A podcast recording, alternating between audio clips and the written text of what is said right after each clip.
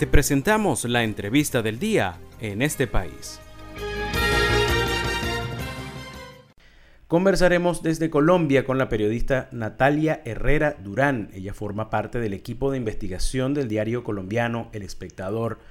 Recientemente publicaron una investigación que tiene conexión con la migración venezolana, el que titularon Bebé venezolano murió en extrañas circunstancias en hogar del Instituto Colombiano de Beneficencia Familiar en Pereira, Buscando esta historia, encontraron cifras realmente alarmantes que tienen que ver con niños migrantes, algunos de ellos bajo el cuidado del, del Estado del país vecino.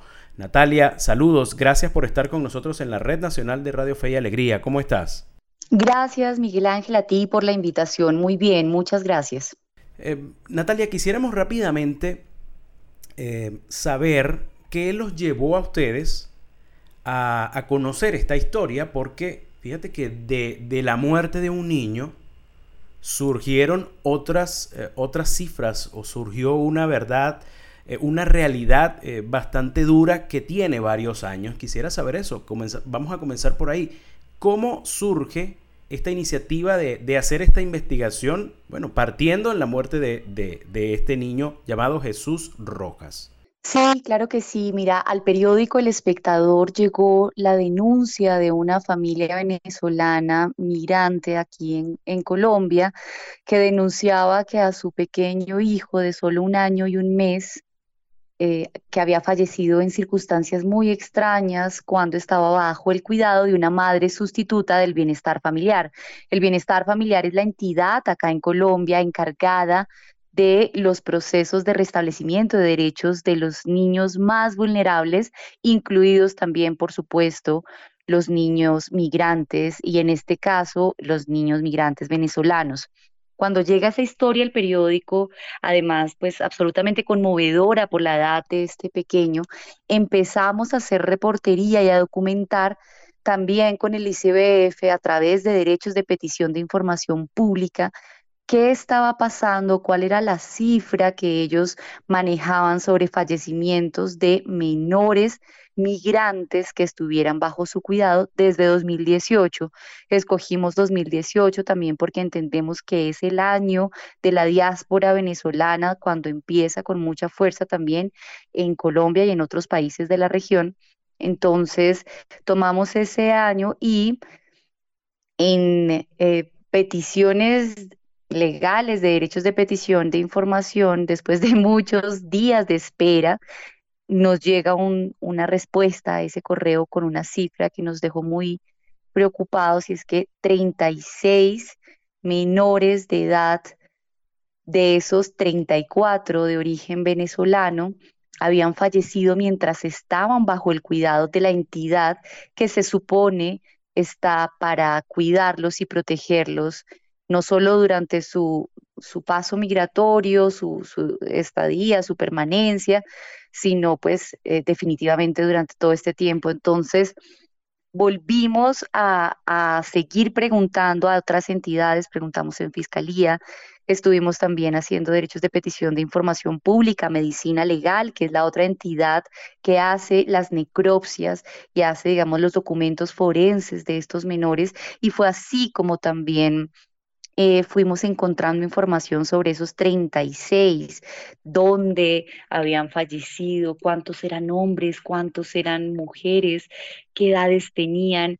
Y fue así como encontramos, por ejemplo, que como te comentaba, la gran, gran mayoría son de nacionalidad venezolana, que las muertes se registraron muchas en norte de Santander y en Bogotá, son de esas dos regiones en Colombia en donde se han presentado mayores fallecimientos.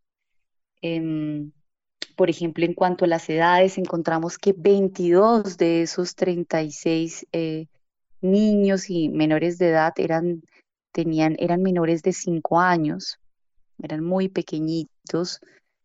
Cinco tenían entre 6 y 10 años, otros cinco entre 11 y 15 años y, otro, y otros cuatro eran mayores de 16 años. Y eh, el año más fuerte fue 2019, que tiene 11 muertes de menores de edad. Dentro de ese sistema de información misional que tiene el ICBF, como se conoce la sigla del bienestar familiar, que es, como te comento, la entidad encargada de proteger a estos menores de edad en el país. Además, pues esta información empezó a dimensionar una verdad desconocida para la Defensoría del Pueblo, que es otra entidad nacional encargada de hacerle seguimiento a las violaciones de derechos humanos, y para las principales agencias de cooperación internacional que trabajan por la niñez migrante en el país, como ACNUR, UNICEF, OIM, Save the Children, el Consejo Noruego de Refugiados, todos aseguraron en entrevista con Esther no tener conocimiento de estas muertes ni que se las hubieran reportado. Entonces empezamos a seguir como jalando hilos de esa investigación para entender un poco más qué, era lo que estaba sucediendo. Y en esas encontramos no solo el caso de Jesús, de David, sino otro caso dolorosísimo de un menor de 17 años que murió asesinado eh, ahorita recientemente en septiembre en un hogar sustituto del bienestar familiar en Pasto. Iba para Ecuador y ya estaba incluso en el trámite de custodia con una familiar que lograron contactar que vive en Cabrera, Cundinamarca, acá hacia el centro del país, de Colombia. Y cuando no se ha logrado terminar ese proceso de custodia, eh, este menor es asesinado por otro menor, al parecer, en este centro. Nosotros logramos también como poner en conocimiento ese caso y denunciar irregularidades como que, por ejemplo, hubo donación de órganos sin el permiso de los familiares que ya estaban contactados. Entonces, pues sin duda esto refleja un panorama muy preocupante eh, en el país, en especial con esa niñez migrante refugiada a quienes les debemos protección y cuidado, sin duda. Y no sé si de pronto quieras eh, profundizar en algo más que te haya quedado como pendiente. Sí, Natalia, te, diré que eh, afortunadamente, ¿no? ustedes allí en Colombia para estas investigaciones pueden contar con, estas cifras oficiales, ¿no? No, no, en todo, no en todas partes es así. Eh, pero quisiera, quisiera eh, Natalia, también hablar sobre el caso de Jesús eh, David. ¿Qué le sucedió a Jesús David? ¿Por qué Jesús David? Porque también leyendo esta, esta investigación que se las vamos a estar dejando en nuestras cuentas de Instagram y de Twitter, arroba micramonitor, em, es, todavía no está claro, ¿no? Cuál fue el motivo de la muerte de, Jesús David. ¿Por qué Jesús David estaba en manos del Estado colombiano? Las razones sobre por qué, digamos, se eh, encuentran entornos muy vulnerables, supuestamente tienen una reserva de información altísima. Nosotros de todas maneras pudimos hablar con el entorno familiar y entendemos que a Jesús David eh, lo, mm, le quitan la custodia a su madre y a su padre solo con 15 días de nacidos porque su madre y su padre padecen eh, una enfermedad y ellos asumen que el bebé también es portador de la enfermedad, entonces intentan investigar si el bebé es así, el bebé por, lo, por, por el contrario está perfectamente de salud, y empieza su madre a seguir asistiendo a las visitas mensuales buscando restablecer su custodia y es el día de la visita que le informan supuestamente que su bebé había broncoaspirado, es decir, que algún líquido como saliva vómito retrocedió hasta sus vías respiratorias y le produjo una asfixia que le costó la vida. Y em, pues que el bebé en ese momento no estaba en el hogar sustituto, sino que lo habían llevado a la clínica más cercana en Pereira. De todas maneras, eh, esta muerte sigue en investigación por parte de las autoridades competentes para establecer qué fue lo que sucedió, pero sí genera muchas eh, dudas, sospechas de las condiciones en que pues sobre todo por la edad del bebé, ya era un bebé de año y medio, mm, difícil de pensar que un bebé de esa edad broncoaspire después de tomar un tetero o en qué condiciones y por qué, por ejemplo, estaba solo en el momento en que le ocurre pues que, que se ahoga y sí, es decir, porque no hay una atención a tiempo para salvarle la vida. Los, los menores de 5 años, a menos de que tengan enfermedades congénitas, que no es el caso, consultados nosotros diferentes como especialistas sobre el tema, nos decían, no se mueren, son muy, muy resistentes a enfermedades o situaciones médicas cuando están. Entonces, sí hay, hay unos escenarios que siguen en investigación, pero que generan toda esa preocupación de cómo es posible que estando en un lugar sustituto que está verificado supuestamente por el bienestar familiar, que está permanentemente eh, pendiente, eh, haya pasado esto. Lo que nos contesta también el bienestar familiar es que el hogar sustituto se cerró mientras se investiga un poco mejor y se activa todo ese proceso administrativo. Entonces, pues todavía estamos pendientes de conocer y esperamos tener unas respuestas más claras porque sin duda estamos hablando de vidas humanas y de vidas de niños refugiados que teníamos que proteger. Estamos conversando con Natalia Herrera Durán, ella forma parte del equipo de investigación del diario colombiano El, Espectador.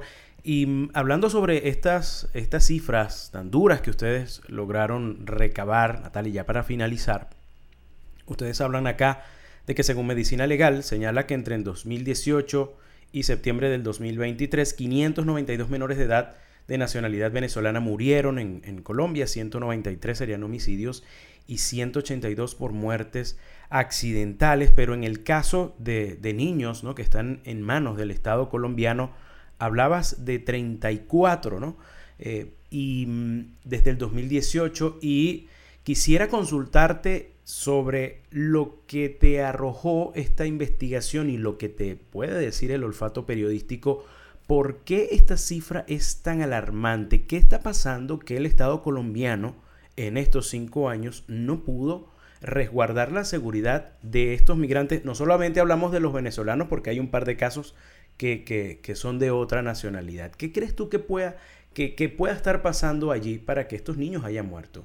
Pues mira que creemos que este especial de alguna manera refleja cómo las competencias y las capacidades de una entidad como el ICBF, como el bienestar familiar en Colombia están completamente desbordadas. Se necesita sin duda además también rutas alternativas diferentes a solo el internamiento de estos menores de edad que muchas veces buscan reencontrarse con familiares, que buscan también...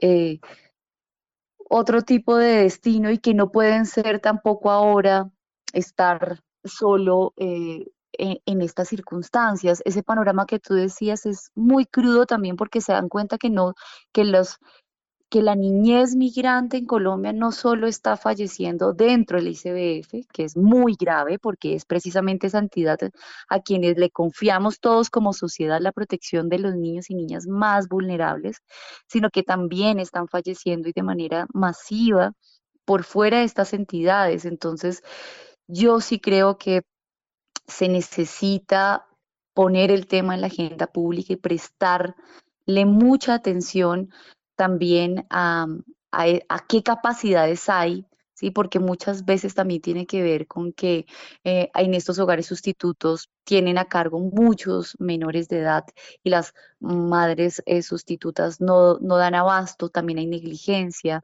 también hay redes de corrupción dentro de estos, eh, dentro de estas entidades que no, que, que buscan el subsidio, pero de pronto no tienen las capacidades para cuidar lo más importante que es la vida de los menores de edad.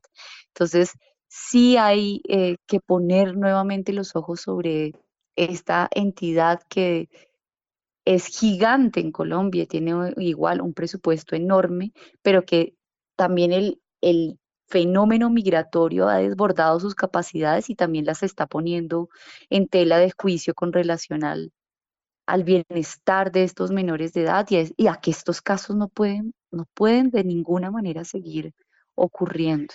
Esperamos además que sea solo eso, porque nos negamos a creer como periodistas que también hayan elementos de xenofobia, discriminación o de negligencia producto de esa discriminación. Queremos creer que no, queremos creer que es un tema de desborde de capacidades, em, pero de todas maneras hay que ponerle la lupa sin duda a este tema y no permitir que se sigan presentando estos casos que, y que ni siquiera se conozcan. O sea, no podemos creer que las agencias de cooperación, las otras entidades nacionales no tengan idea o digan no tener idea de una situación como esta. Natalia, te queremos agradecer por estos minutos que nos regalaste para darnos más detalles sobre este duro trabajo, esta dura investigación que ustedes hicieron allá para desnudar una realidad que, bueno, nos golpea a nosotros, tanto eh, venezolanos como seguramente ustedes allá en Colombia. Te enviamos un fuerte abrazo. Un fuerte abrazo a ustedes y mil gracias por interesarse por estos temas, Miguel Ángel.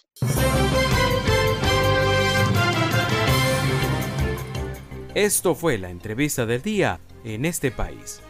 Para conocer más el programa, síguenos en nuestras cuentas en redes sociales. Estamos en Twitter e Instagram como arroba en este país radio y visita nuestra página web www.enestepais.info.